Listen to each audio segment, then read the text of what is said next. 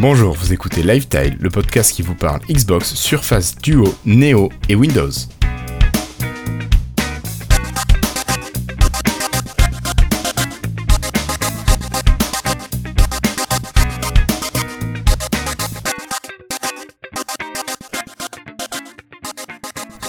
Bonjour, nous sommes aujourd'hui le vendredi 24 janvier 2020. Oui, le vendredi 24 janvier. Nous avons un jour de retard pour l'enregistrement et c'est l'épisode 174 de Lifestyle. Alors, ils sont avec moi ce soir, ils sont deux. C'est celui qui d'abord a besoin de se mettre en mute tout le temps pour que l'on n'ait pas son écho sur la piste son. C'est notre camarade de Flobo. Salut Flobo. Salut Bah oui, j'aurais dû mettre un casque, j'ai plus pensé. Mais bon, en ce moment, les oreilles, c'est pas tout ça, donc c'est pas génial cette semaine. Hmm. Ouais, mais donc tu vas utiliser le bouton mute, tu, tu gères comme un chef. Et à côté de toi, il y a Cassim. Bonsoir Cassim. Bonsoir, un peu encore dans le noir, pour ceux qui ont la vidéo, désolé. J'achèterai une lampe euh, promis euh, bientôt. Euh... D'ici à un an ou deux. Donc on se retrouve tous les trois pour euh, vous parler de l'actualité Microsoft de cette semaine.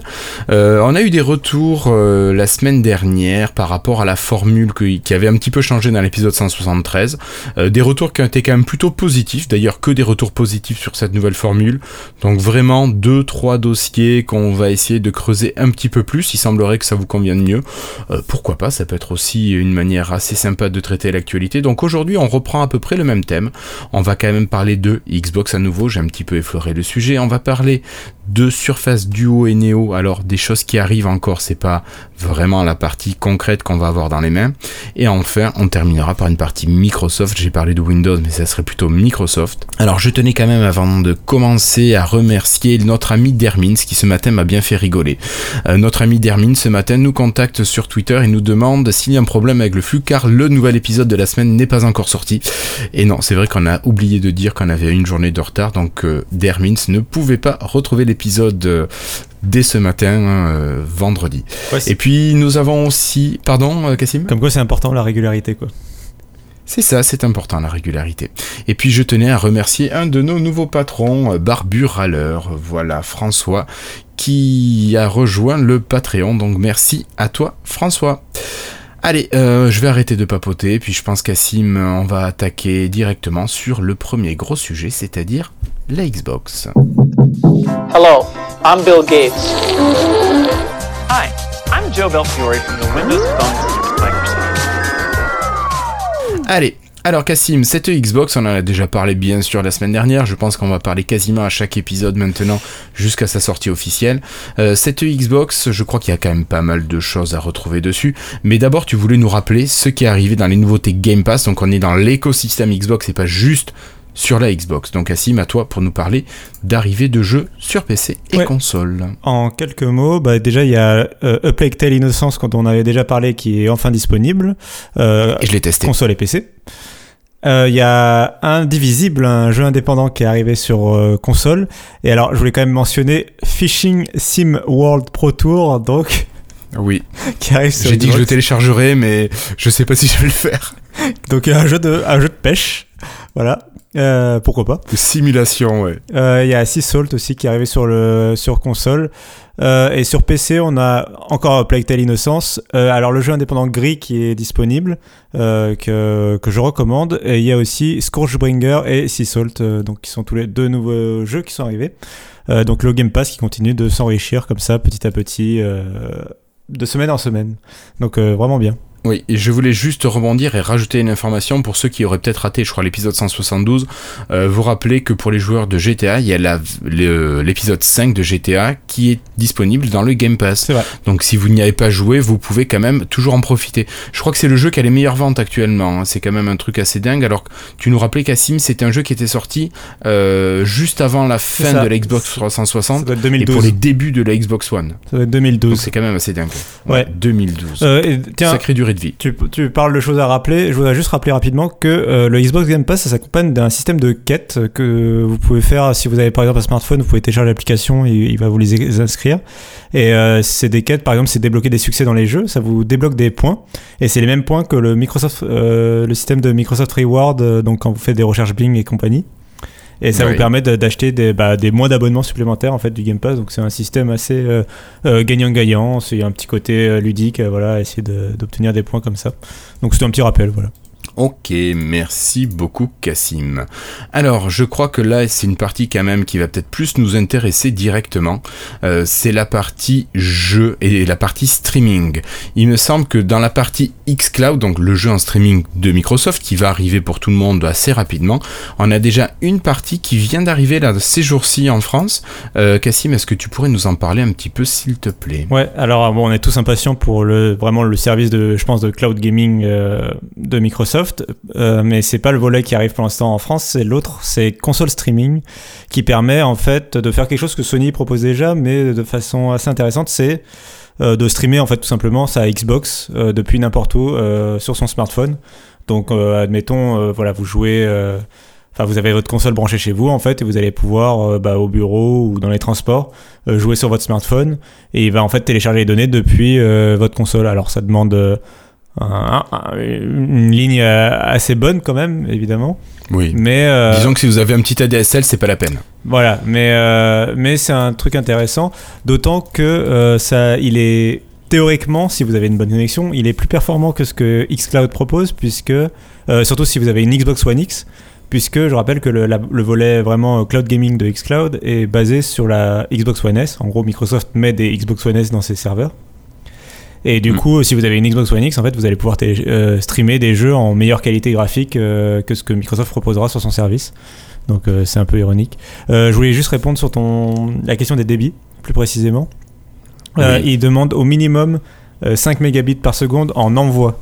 Sachant qu'une connexion ADSL Ouais. en général envoie au, au maximum autour de 1, à 2 mégabits seconde. Euh, Ouais, ouais, deux, ouais. donc, euh, donc c'est assez. euh, donc voilà, il faut, vaut mieux avoir une co- connexion câble, fibre. Fibré. Voilà. C'est jouable en 4G ou c'est complètement mort? C'est jouable en 4G, mais il faut, euh, c'est jouable en 4G sur ton smartphone, mais par contre, il faut quand même la bonne connexion côté euh, Xbox. Mais c'est jouable Ah en oui, 4G. oui, il y a les 200, j'avais pas pensé à ça, oui, d'accord, oui. Alors, ça dépend, t'as quand même des connexions 4G box, bon, on dérive un petit peu, mais qui ont des connexions qui peuvent être bonnes à certains moments de la journée, moins à d'autres, mais euh, ça peut être jouable. Moi, je t'avoue, j'ai des moments où j'ai du 10-15 mégabits en upload sans problème euh, Oui. en journée. Disons que je pense que c'est jouable, mais c'est que l'idée, c'est que si jamais tu joues en 4G aussi sur ton smartphone, tu multiplies un peu les risques d'instabilité en ayant de la 4G des deux côtés. Ah, quoi. évidemment. mais, évidemment. Mais ouais, ça, ça peut se jouer. Euh, voilà, il faut une manette Bluetooth Xbox, évidemment. Ah, c'est que disponible sur Android pour le moment. Et le dernier élément que je voulais mentionner, c'est que ça permet aussi de jouer, si vous avez votre disque dans votre console, ça permet de jouer au disque qui est dans, dans la console. Euh, la seule limite, c'est qu'il me semble que les jeux ne- 360 ne fonctionnent pas. Les jeux, tout ce qui est rétrocompatibilité un peu, euh, ne fonctionne pas avec service. Mais euh, ce serait la seule limite et en tout cas, le service fonctionne assez bien. D'accord, ok. Euh, merci beaucoup, Cassim. Alors après, il y a un nouveau projet. Moi, j'ai pas trop suivi ce que c'était. Je comptais sur toi pour m'en parler un petit peu. Un projet de théorie ninja. J'ai pas bien tout saisi. Est-ce que c'est un nouveau jeu? Est-ce que c'est un... Qu'est-ce que c'est Cassim? Alors c'est ouais, alors Ninja Theory, c'est un studio que Microsoft a racheté, qui ont fait Hellblade, euh, qui déjà portait sur un peu les si, si tu as, si tu y as joué euh, ou pour ceux qui y ont non, joué. je n'y ai pas joué. C'est un jeu qui explore déjà euh, la psyché un peu, euh, puisque la- le personnage euh, principal euh, est atteint enfin, d'une condition mentale, quoi, en gros. Donc, euh, je vais pas rentrer dans les détails, mais en gros, ça, ça, ils avaient travaillé déjà avec des, des psys à l'époque pour la conception du jeu. Et là, Oui. ils vont euh, plus loin avec deux nouveaux projets. Euh, le nouveau vraiment projet là qu'ils viennent d'annoncer, c'est Project Mara. Euh, le, c'est une, ils ils disent c'est une représentation crédible et fondée de la terreur mentale en partant de récits d'expériences réelles et d'études approfondies. L'objectif est de recréer les horreurs de l'esprit de la manière la plus précise et la plus réaliste possible. Ouais, tu as qu'à lire du Lovecraft et puis c'est bon. C'est un peu ça. C'est bon. En tout cas, et voilà, c'est censé être- donc c'est un jeu. Ça, pour l'instant, c'est expérimental et ils sont en train de le développer. Mais ce sera un jeu qui se passera que à un endroit avec un seul personnage. Ils ont dit. Euh, visiblement, les premières images qu'on en a, si c'est des images du jeu, en fait, c'est tout simplement dans les bureaux euh, du studio de développement. Euh, parce que quand tu regardes leurs photos de, de, de leur bureau, ça, c'est le même endroit. Euh, et donc euh, voilà, ça se veut un truc très horrifique. Et l'autre projet qu'ils ont, c'est The Inside Project. Inside Project, pardon. Et là aussi, c'est du recherche et développement et c'est pour euh, aider les gens à vaincre leur phobie. Euh, c'est un peu le revers euh, du projet. Euh, donc c'est voilà, le but, c'est de faire d'aider euh, à travers le jeu vidéo. Euh, se servir du jeu vidéo comme d'un nouveau médium pour essayer de guérir les gens euh, de leur phobie, euh, quelle qu'elle soit. Quoi. Enfin, en tout cas, c'est la vision globale du projet. On verra après ce que ça donnera. On, on a l'impression que ça va être- peut-être utiliser de la réalité virtuelle. Donc, donc voilà, c'est deux projets vraiment de Ninja Theory, du coup qui appartient à Microsoft. Je trouvais ça assez intéressant. D'accord, effectivement, c'est quelque chose qui peut être intéressant. Tu me donnes envie d'aller regarder Hellblade, ce que ça peut être. Tu sais s'il est dans le Game Pass ou pas? Il est dans le Game Pass normalement. Bah voilà, c'est parfait. Allez, encore une occasion d'utiliser ce Game Pass.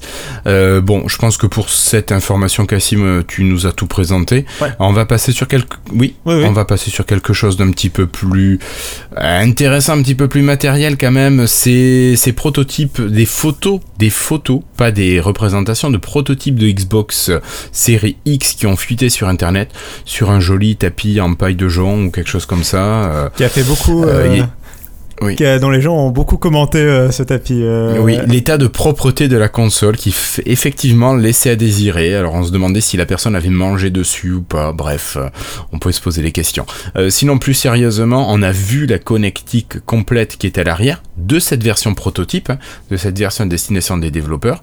Et actuellement, bah, elle fait pas triper quoi. Euh, Est-ce que tu peux nous rappeler ce qu'on trouve pour l'instant sur cette version proto, euh, s'il te plaît, Cassim Ouais, bah alors comme tu l'as dit, c'est vraiment un prototype et euh, c'est très crédible parce que ça correspond déjà aux fuites qu'on avait eu avant. Puis euh, la, console, enfin, ça me semble impossible d'imaginer que ce soit un faux parce que la, photo est, est vraiment très crédible. Le- L'appareil est beaucoup trop euh, complexe pour être un truc imprimé en 3D par exemple ou pour euh, voilà pour être un faux inventé par quelqu'un. Euh, ça serait beaucoup trop euh, se faire de, de la peine en fait pour enfin pour ça demanderait trop d'efforts à mon avis pour créer un faux de cette qualité.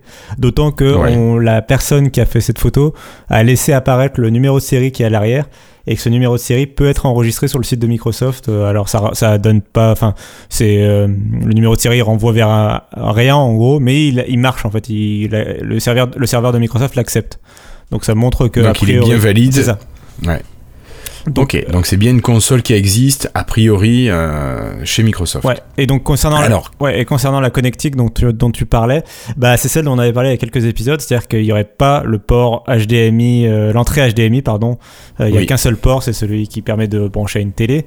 Mais il n'y a pas l'entrée Oui. HDMI, euh, la fameuse euh, de, de la Xbox One, et il n'y a pas de port. euh, L'autre reproche qu'on lui a fait à, cette, à ce petit prototype, c'est de ne pas avoir de port USB Type C, qui est la- la- le port un peu moderne, mais qui, à mon avis, peut-être un détail assez moins important parce que c'est donc effectivement c'est un port qui est fait pour être euh, on, on serait rassuré si on avait un dessus parce que ce serait un peu future proof Oui, Mais- il en faudrait un.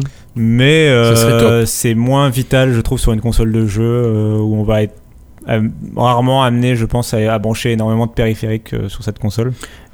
Oui, je suis d'accord avec toi. Et puis même, de toute façon, sur une console, tu vas généralement moins t'amuser à brancher ou débrancher ton matériel. Et puis c'est les prises de derrière, donc tu peux très bien avoir ton câble qui part du USB-A et qui sort en USB-C, et finalement tu vas brancher ton téléphone ou ton disque dur en USB-C. Enfin, je sais pas ce que tu Ouais, veux y ça. mettre de plus, mais euh, le plus voilà, important c'est que la manette à mon sens soit USB-C par contre de son côté Ce- Oui, Ça sera, ça sera le plus important. Euh, dernier, quelques derniers éléments sur euh, cette console, sur ce prototype. la taille peut-être. Je sais pas si vous voulez parler de la taille, mais ça peut être sympa. Euh, alors la taille, j'ai, alors tu me diras ce que tu en penses parce que effectivement sur les photos, je j'arriverai pas bien à me représenter. Enfin, elle paraît assez petite. Euh, C'est ça. euh, J'aimerais juste te dire, euh, bah, concernant le design général, euh, on voit de la ventilation à l'arrière assez, de façon assez proéminente. Donc c'est rassurant et euh, on voit un petit, une petite surface euh, qui permettra de la mettre à la verticale, ce qui montre à quel point elle est vraiment pensée pour être à la verticale cette console, euh, même si elle est compatible avec le, le mode horizontal, elle est pensée pour être à la verticale. Quoi. Mais qu'est-ce que t'en penses de la taille toi? Alors moi la taille je la trouve vachement sympa parce qu'au début quand on a vu les premières images on s'est dit putain qu'est-ce que c'est cette tour qui est super grande là? Euh, comment on va poser ça? Je sais que nous sur le Slack il y en a qui ont réagi qui ont dit mais attends je vais devoir le cacher derrière mon meuble télé euh, et jouer uniquement en démat. Euh, finalement quand tu la regardes euh, tu sais, euh, vous aviez fait des estimations déjà sur Frandroid là, Mhm. avec la taille de la manette, et je crois que vous disiez ça fait 3 manettes de, de Mhm. hauteur. Effectivement, ça doit faire quelque chose qui doit faire dans les 40 cm à peine. C'est ça. Ça doit être entre 30 et 40 cm. Ça a l'air de faire 20 cm à peu près de, de côté. Moi, je trouve que ça, c'est plutôt bien. En plus, une machine, si elle intègre la ventilation et qu'elle ne fait pas trop de bruit, c'est vraiment un format qu'ils ont réussi à avoir qui est super. Enfin, c'est ce que j'en pense pour l'instant sur ces hypothèses-là. Oui, je, je suis, je suis assez d'accord, euh, d'autant que, enfin, on les connaît sur la Xbox One X pour avoir fait du très bon boulot. Et euh, d'ailleurs, on voit à l'arrière euh, le port d'alimentation, c'est une fiche euh, en 8. C'est un, je sais plus le nom de la prise, mais bon, peu importe. Ou le C'est truc c'est le classique que vous avez euh, toutes et tous. ouais. Voilà, c'est le truc vraiment très classique. Et du coup, ça veut dire que l'alimentation est intégrée dans la console. Parce que tu peux pas avoir ça euh, avec un bloc d'alim derrière. Parce que, enfin, c'est- par définition, c'est un câble que tu dois pouvoir brancher depuis euh, standard. Sur ton alim. Et, ouais. euh, et donc, ça veut dire que l'alimentation est intégrée dans la console. Euh, J'aimerais juste mentionner deux éléments, un- deux détails. C'est le. Alors, d'abord, il y en a qui ont fait remarquer que la face arrière, du coup, a l'air de pouvoir être retirée facilement. Parce qu'effectivement, on voit une. une sorte de, de fente en fait tout autour de la plaque arrière euh, avec en plus euh, une fente en haut de la console et, euh, et un cache en- tout en bas de la console euh, ce qui laisse penser qu'il y a peut-être une vis cachée derrière ou quelque chose. En tout cas, ça, effectivement, ça laisse imaginer que peut-être on pourrait retirer facilement la plaque à l'arrière. On se souvient que sur la Surface Pro 7 et le Surface Laptop 3, Microsoft a, a insisté sur le caractère un peu plus facile de la réparabilité de, la, de sa, Surtout le Surface Laptop 3. Ouais. Euh, ils ont insisté sur le fait de faciliter la réparation, donc euh, peut-être qu'il y a une continuité de ce travail-là, ou peut-être c'est juste une limite du prototype. Donc ça, c'est encore un peu tôt pour euh, le, en conclure. Et le dernier Oui. truc, c'est le port mystérieux qu'il y a à l'arrière, dont on n'a pas parlé. Oui. Euh, qui, C'est vrai. qui, d'après les fuites, euh, alors d'après les fuites et les rumeurs, c'était un port de debug avant qu'on voit cette photo. Euh, ce serait un port de debug qui servirait aux développeurs et donc ce serait quelque chose qui disparaîtrait du modèle commercial, euh, qui serait Oui. éventuellement d'ailleurs remplacé peut-être par un port USB Type C ou quelque chose d'autre euh, ou un port HDMI. Ou un HDMI. Voilà, on l'espère. Euh, voilà, si c'est un port qui doit être disparaître. L'autre théorie que moi je trouve assez intéressante, c'est l'idée d'un lecteur de SSD, euh, puisque ça fait pile le- la taille en fait, en- enfin ça fait à peu près, euh, c'est un peu plus large que euh, la taille d'un SSD, les SSD qu'on retrouve dans les PC modernes, les Surface Pro et compagnie. Euh, c'est des sortes de, Les, ceux qui se branchent en M2 c'est ça, les sortes de cartes. sur les ports M2. C'est ça. Ouais. Euh, on y- et il est le port en lui-même là, il est un peu plus large, un peu plus haut, mais on imagine que si Microsoft proposait euh, de ajouter un, un stockage comme ça à, son, à sa console, euh, ce serait pas pour mettre une sorte de carte un peu branlante euh, et nue euh, que t'achèterais comme ça. Ce serait plutôt des cartouches, enfin quelque chose, la, la même technologie, mais si tu veux, mais un briquet dans quelque chose de plus facile d'emploi. Et euh, donc je pense que c'est pour ça qu'on pourrait imaginer à quelque chose d'un peu plus large et un peu plus épais euh, bah, ce serait des, tout simplement hein, des cartouches euh, que tu achèterais dans le commerce, qui seraient du coup peut-être propriétaires pour, par Microsoft, mais que tu achèterais dans le commerce et qui te rajouteraient du stockage éventuellement dans ta console. C'était l'autre hypothèse évoquée, parce que vraiment le format ressemble vraiment... Bah, ça ressemble presque à un lecteur de carte SD quelque part en fait. Ouais, ouais, ouais. Ça, ça vrai. suit cette idée-là un peu. C'est ça. Voilà. Donc, euh, ben, sur ces fuites de prototypes, on a quand même des choses qui étaient assez intéressantes. Bon, qui n'étaient pas révolutionnaires non plus, Cassim, parce que c'est des choses qu'on avait vues sur les, les, euh, les visuels dessinés, euh, sur les projections. Donc, bon, Bien ça confirme certaines choses, mais on n'a toujours pas de certitude. Ouais, euh, bah, ça on attendra un petit peu les nouvelles annonces euh, pour, euh, du côté de chez Microsoft. Quoi. Alors, en attendant de. Enfin, tu parles de nouvelles annonces.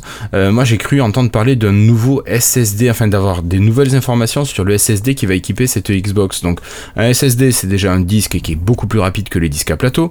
Et en plus, ce disque de Microsoft, il serait encore plus rapide qu'un SSD. C'est un petit peu ça l'histoire? Ouais, c'est euh, en tout cas euh, là vraiment il y a eu euh, une nouvelle génération de SSD qui a vu le jour euh, bah, en 2019, fin 2019 et qui fait tout juste son entrée vraiment sur le marché du PC. Il y a que les PC Ouais. de joueurs très haut de gamme qui s'en équipent et encore euh, même les joueurs enfin osent pas forcément sauter le pas parce que le, le- le prix euh, de ces stockages là coûte cher encore. Donc c'est vraiment Ouais. quelque chose de toute nouvelle génération. Et on a eu la confirmation, euh, a priori, hein, que la Xbox Series X va intégrer un SSD de, de, ce- de ce type-là, puisque c'est un employé en fait de la marque Fisson qui en fait fabrique le contrôleur, c'est un des éléments les plus importants dans, dans un SSD. Euh, il fabrique c'est, une marque qui fabrique des contrôleurs donc et en fait la, personne a mis à jour son profil LinkedIn et sur son profil LinkedIn on peut voir qu'elle a aidé à la conception du contrôleur. Alors PS5 O19 E19 donc euh, merci le nom de la référence. Oui bah pour eux ils savent ce que c'est. Pour nous c'est un peu barbare. L'intérêt c'est qu'il mentionne dans la, dans, la même phrase que ce contrôleur il est installé dans la Xbox Scarlett. Xbox Scarlett le nom de code de la série X. Euh, et il précise que donc ce, cette référence, elle est, c'est un SSD PCI Express de quatrième génération euh, sur 4 lignes en NVMe sans euh, mémoire DRAM. Alors tout ce que ça, tout ça, tout ce charabia, ce que ça veut dire, c'est ce que j'étais en train de dire, c'est que c'est un SSD de dernière génération euh, on a en fait là où vous branchez une carte graphique dans les PC de bureau, ça s'appelle le PC Express. C'est euh, sans rentrer dans les détails, c'est le protocole le plus rapide qui permet de aller directement vers le, processeur. C'est pour ça que on met la carte graphique là pour qu'ils travaillent ensemble, euh, processeur et carte graphique. Et avec la dernière génération de processeurs AMD, on est passé au PC Express 4.0. C'est la dernière norme. C'est un peu comme quand vous passez de l'USB 2 à l'USB 3. Ça permet de multiplier les débits. Et là, donc là, euh, donc ce SSD, il aurait le PCI Express 4.0, c'est la dernière norme. Et en fait, en plus, quand tu regardes dans les références, euh, j'arrive à quelque chose de plus concret. Quand tu arrives, quand tu regardes les références dans la, documentation justement de la marque euh, du contrôleur, là, tu obtiens, tu trouves la même référence que de, pour la série X, et tu vois que le SSD serait capable d'atteindre une vitesse de lecture de 3 gigaoctets, 3,6 ah gigaoctets secondes en lecture et de 2,2 gigaoctets euh, secondes en écriture. Ah ouais, donc les temps de chargement seraient quand même sacrément réduits. Hein. C'est ça, c'est euh, c'est vraiment, enfin, c'est dans les SSD les plus rapides qu'il y a euh, sur le marché. Et c'est vraiment quelque chose qui permet de, bah ouais, de, de rendre à néant les. Enfin, tu, tu, charges. et surtout, c'est les, les, données en lecteur qui sont importantes pour une console de jeu au final presque. T'imagines charger, tu charges quasiment 4 gigaoctets toutes les secondes, quoi dans ta, ta mémoire vive quoi donc euh, donc enfin c'est finalement très euh, rapide c'est un truc de dingue ouais ouais, euh, donc voilà c'est vraiment bah du coup c'est la confirmation. Elle vient pas de Microsoft cette confirmation mais elle vient de, de, la marque qui fabrique le SSD mais c'est assez intéressant. Moi ce qui me fait peur par contre c'est le bah, c'est le prix quoi parce que le prix?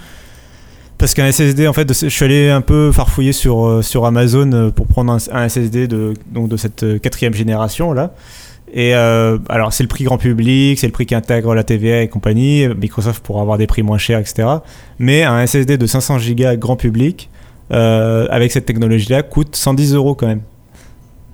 À lui seul, juste le SSD, quoi. Donc, même si Microsoft arrive à avoir des prix et tout ça, ça me paraît quand même euh, assez cher comme technologie. Donc, on verra. Mais ça ça me fait une nouvelle fois peur pour le prix euh, de cette console. Mais je crois que dans un article ou sur euh, Twitter, tu parlais d'un prix que toi que tu estimais comme ça à vue donner autour de 600 euros. Bah, plus environ à la louche. Ouais, plus ça va, plus c'est ce que plus je pense qu'effectivement, euh, pour un certain nombre de raisons, Microsoft va vendre sa console. le seul contre-argument, c'est le fait que ils ont déclaré qu'ils allaient être au même prix que la PlayStation 5 et que j'imagine pas la PlayStation 5 être à 600 euros. Cela étant dit, euh, tout ce qu'ils mettent dans la console me fait penser qu'ils vont augmenter le prix. L'autre élément qui me fait penser que la console va être chère, c'est le fait qu'ils disent que la Xbox One va continuer à avoir des jeux pendant un an. Ça me laisse penser que c'est une manière de euh, prévoir que si les gens peuvent pas se payer la nouvelle console, bah, on peut leur dire euh, vous inquiétez pas, l'ancienne va continuer à recevoir des jeux, tu vois. D'accord. On verra bien. Ouais. Merci beaucoup Cassim pour toutes ces infos. Euh, Florian, toi, est-ce que ces infos sur la console, ça éveille ton intérêt ou toujours pas Non, pas particulièrement. tant qu'il n'y aura pas un Surface euh, Duo ou Neo offert avec la console. Ouais, c'est ça. En fait, je crois que ça va être comme ma Xbox One. Un jour, quand ils feront un deal comme ça, je me dirais pour en avoir une par hasard quand ils l'offriront gratos avec un autre produit Microsoft. bon. Donc euh, Cassim, euh, merci encore. Bon, vous l'avez compris, Cassim nous a déjà lancé sur le prochain sujet. Bonjour mes amis, I love my French Windows Insiders. Keep hustling. Love Donna. On va parler de... Alors, pas concrètement du Surface Duo et du Surface Neo, mais du SDK. Alors le SDK, c'est l'ensemble d'outils qui permettent de développer euh, ben, vos logiciels pour euh, le Surface Neo sur le Surface Duo. Ça permet de prendre en charge toutes les spécificités du matériel.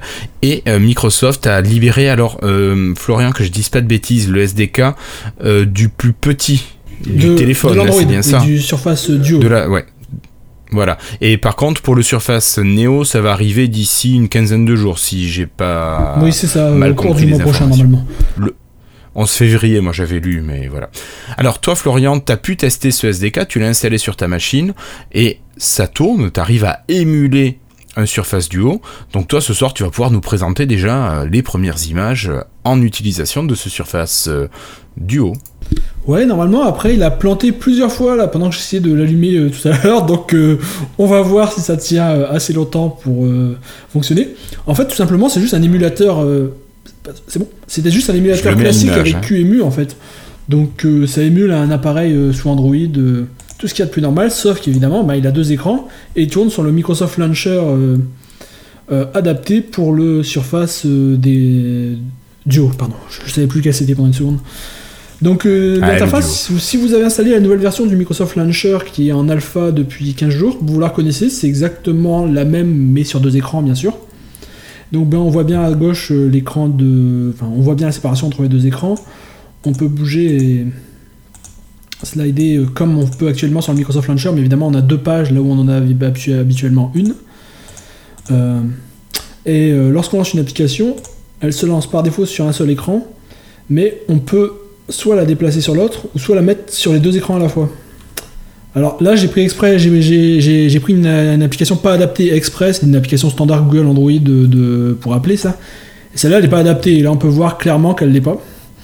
Euh, Oui, j'imagine que il manque un peu une barre centrale. voilà, j'imagine que Microsoft va la va l'adapter.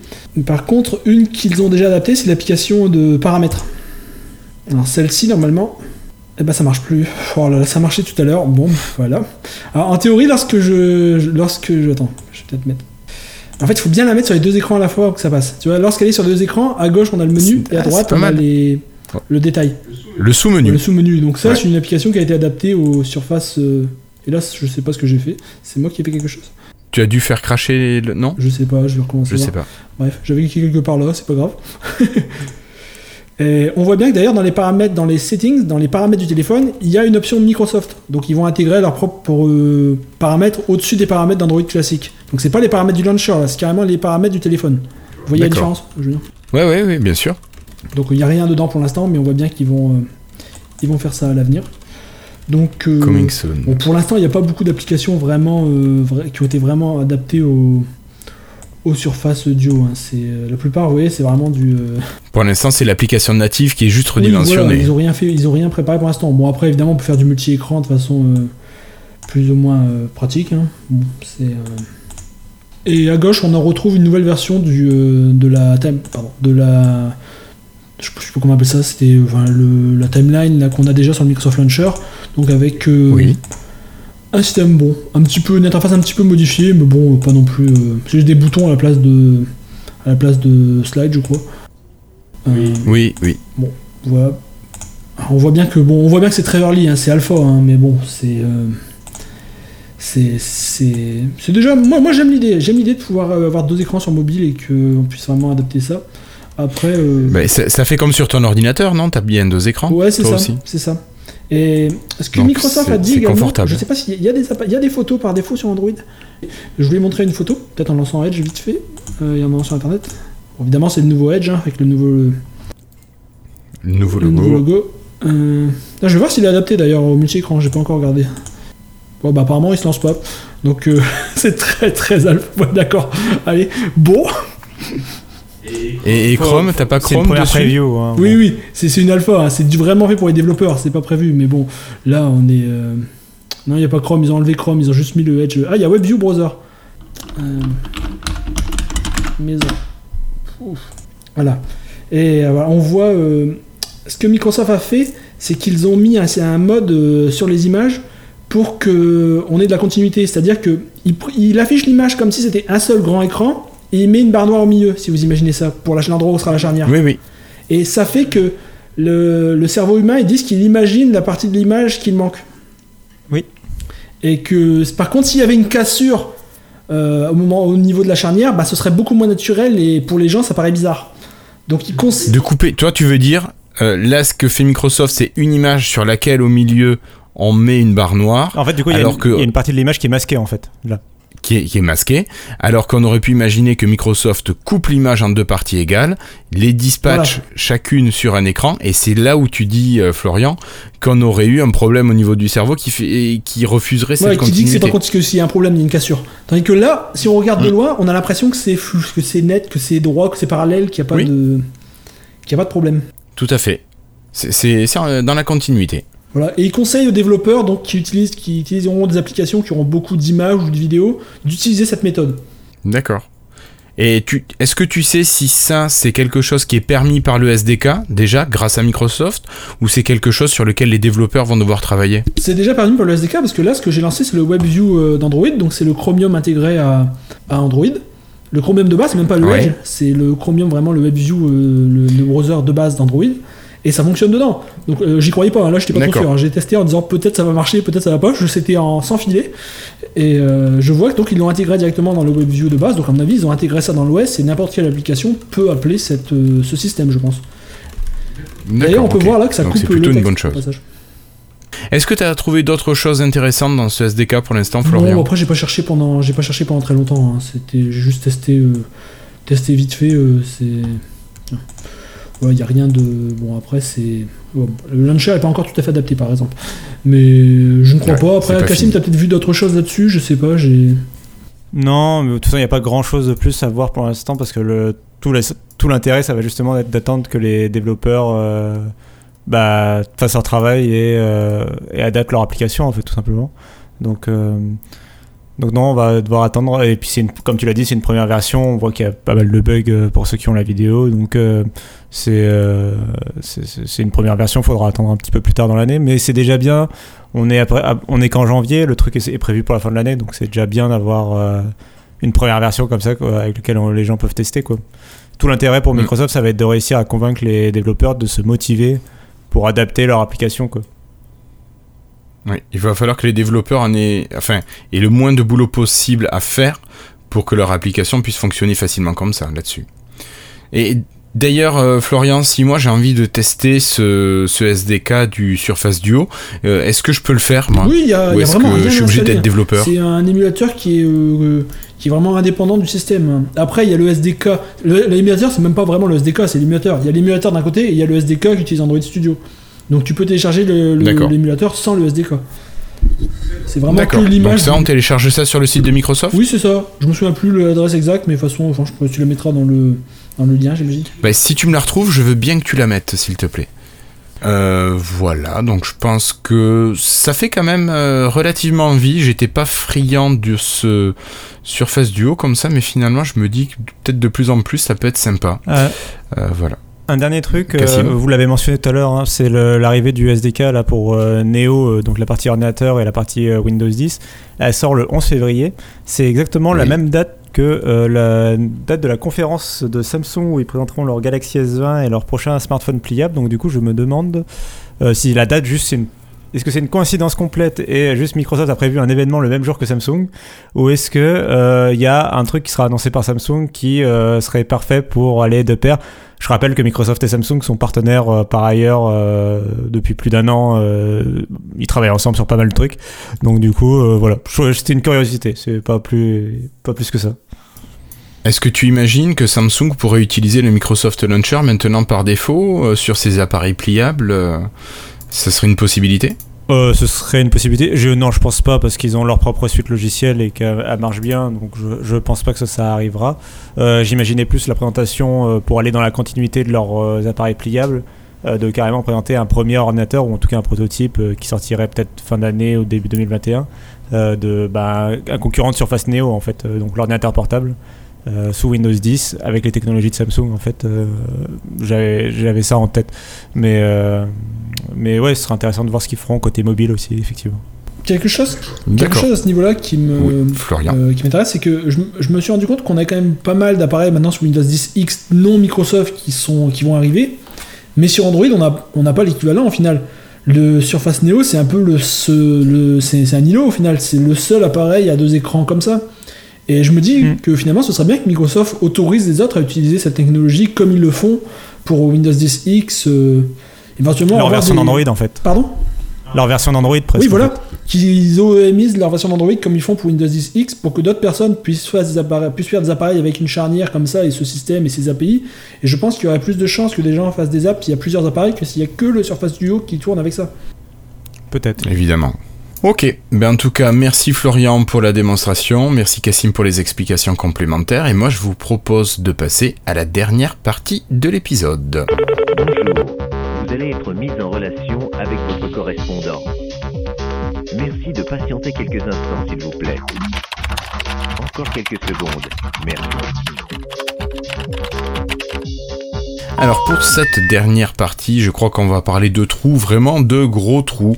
Euh, je crois qu'il y a deux semaines, je vantais les mérites de Microsoft qui luttait contre la cyber, euh, euh, la cybercriminalité, et puis cette fois-ci, il semblerait que Microsoft ait failli sur leur serveur. Alors tu nous disais avant d'enregistrer, Florian, que ça arrive à tout le monde, même au meilleur, de laisser un vieux serveur obsolète tourner. Il semblerait que ce soit le cas cette fois-ci avec Microsoft. Alors, est-ce que tu peux nous parler de ce cette erreur, cette belle boulette qu'a pu faire Microsoft il y a quelques jours? Eh bien oui, dit bien, euh, il y a une, euh, petite euh, firme qui fait recherche la cybersécurité, je me souviens plus comment elle s'appelle, j'aurais dû préparer un peu mieux. Mais donc ils, ont trouvé des vieux serveurs de Microsoft qui étaient exposés au net et sur lesquels traînaient des données personnelles de pas mal d'utilisateurs. Alors c'était des données de support, c'était des gens qui avaient en général contacté le support Microsoft, mais qui peut-être avaient eu de l'aide, je ne sais pas, c'est une autre question. Mais donc ils avaient contacté super- Microsoft et leurs données personnelles, leur email, les conversations qu'ils ont eues avec les gens du support Microsoft, parfois l'email des du de la personne du support Microsoft qui, avec, qui, euh, avec qui ils parlaient, le sujet de leur conversation, bref, tout, euh, pas mal de données personnelles étaient vraiment là en clair, même pas anonymisées, anom, anom, j'arrive pas à le dire, Oui, anonymisé, quoi. tout à fait. Même pas anonymisé et donc euh, disponible pour tout le monde. Alors ils ont envoyé euh, l'info à Microsoft et attention, vous avez des serveurs qui traînent euh, sur le web.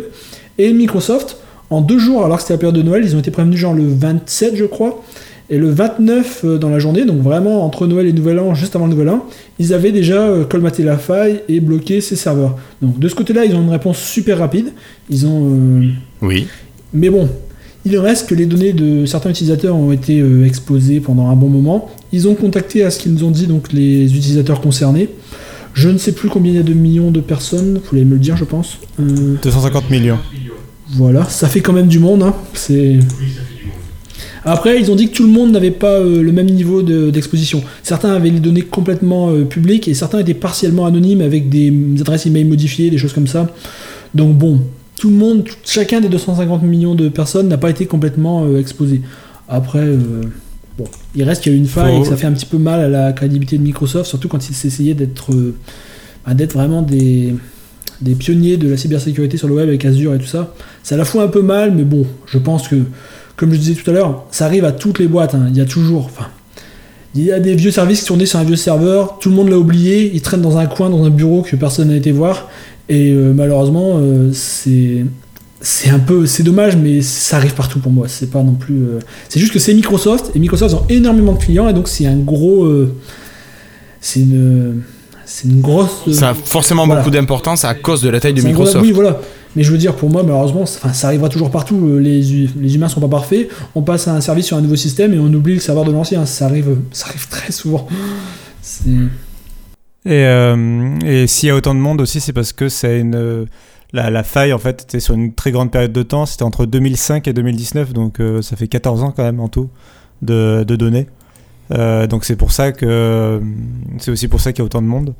Mais comme tu l'as dit, il y a pas mal de clients en fait qui avaient des données anonymisées. Tout, tout n'était pas en clair. Enfin, tout n'était pas en clair pour tout le monde en tout cas. Et, euh, et puis euh, il y a des chances que c'est touché apparemment euh, en majorité plutôt des Américains pour nous, enfin Français qui faisons l'en- l'enregistrement du coup. Il y a moins de chances qu'on soit concerné par le problème apparemment, a priori. D'accord. Ok. Euh, Florian, tu veux rajouter quelque chose là-dessus ou on peut conclure? Non, non, euh, juste n'ouvrez pas non plus les, les messages WhatsApp euh, de la famille d'Arabie Saoudite, c'est dangereux apparemment. oui. Oui, oui, oui, bon, un petit peu d'hygiène numérique, méfiez-vous de ce que vous recevez. Ok, merci beaucoup. Bon, mais Cassim, merci d'avoir été là. J'espère que ce nouveau format, ben, finalement, vous aura plu et continuera à vous intéresser. Donc, n'hésitez pas à nous le dire en commentaire si vous préférez ce format 2, 3, allez, 4 sujets maximum, euh, ou si vous préférez les petites news sur lesquelles on peut passer. Donc, euh, on attend vos retours. Vous pouvez faire ça sur la page de l'épisode, donc ça sera l'épisode 174 sur le site lifestyle.fr, ou bien tout simplement sur la page euh, YouTube de l'épisode, donc pareil, épisode 174. Euh, Cassim, encore merci. Florian, encore merci. Merci à toi. Je vous donne rendez-vous la semaine prochaine. Alors peut-être jeudi, peut-être vendredi, on verra bien, euh, selon l'actualité et les disponibilités de chacun. En attendant, portez-vous bien, laissez-nous plein de commentaires, partagez sur les réseaux sociaux, allez, on compte sur vous, soyez fous. Euh, allez, salut Salut. Salut